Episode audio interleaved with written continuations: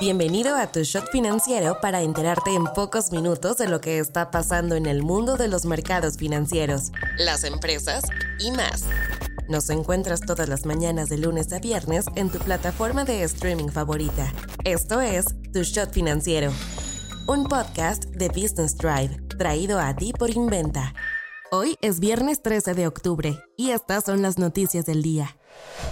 ¿Con qué empezamos? El Banco de México mantendrá la histórica marca de la tasa de interés al 11.25% por lo menos hasta que termine el 2023. Así lo hizo saber por medio de las minutas de su última reunión de política monetaria reveladas este jueves. Si bien el Banco Central Mexicano ve que la economía se ha recuperado y que la inflación continuó cediendo, considera que el panorama inflacionario será complicado e incierto en lo que queda del año. Tanto la inflación general como la subyacente perdieron gas durante septiembre, pero hay sectores como el de servicios que no ceden en la presión que ejercen sobre los precios al consumidor. Debido a esto, la decisión de mantener la tasa en un nivel alto fue unánime. Incluso un miembro de la Junta de Gobierno de Banjico recomendó otra alza antes de que termine el año. En fin, el balance general de las minutas del Banco de México muestra que el riesgo de que los precios vuelvan a subir es alto. Además de que ese último tramo para volver al nivel objetivo de inflación del 3% va a ser más tardado de maniobrar de lo esperado. Empresas nacionales.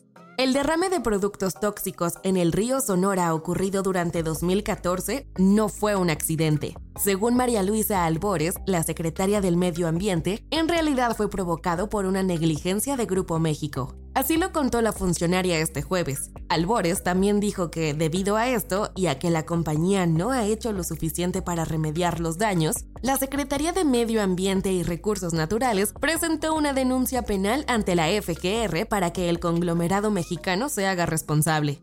¿Cuál ha sido el problema?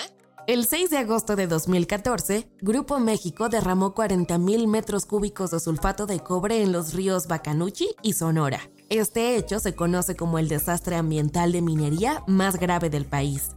La compañía acordó en su momento crear un fideicomiso de 2 mil millones de pesos para recuperar el medio ambiente, pero el gobierno mexicano aseguró que solo se ha proporcionado la mitad de esa cifra.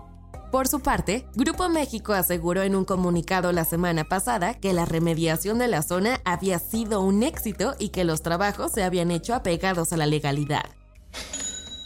No te vayas sin saber estas. Texas aumentó la polémica de las revisiones que realiza a camiones de carga en sus fronteras con México. Ahora las extenderá a transportes que cruzan por el puente de Colombia, que colinda con Nuevo León. El gobierno mexicano estimó que los anuncios de inversiones por parte de empresas extranjeras y mexicanas relacionadas con el nearshoring ya ascienden a 110 mil millones de dólares en lo que va del año no vayas a caer en el fraude. El SAT lanzó una advertencia sobre correos electrónicos y sitios web que se hacen pasar por la autoridad en materia fiscal para robar la identidad de usuarios. Netflix planea abrir destinos físicos en donde los fans podrán vivir experiencias inmersivas de sus series favoritas. La compañía quiere abrir las dos primeras locaciones en Estados Unidos en 2025 y luego expandir el concepto por todo el mundo. Meta está creando chatbots de inteligencia artificial basados en celebridades y un reporte del sitio de The Information aseguró que les está pagando hasta 5 millones de dólares por utilizar su imagen. Soy Daniela Anguiano y esto fue Tu Shot Financiero. Que tengas excelente fin de semana. Tu Shot Financiero es una producción de Business Drive. El guion está a cargo de Nino Pérez y la producción es de Daniel Bri López.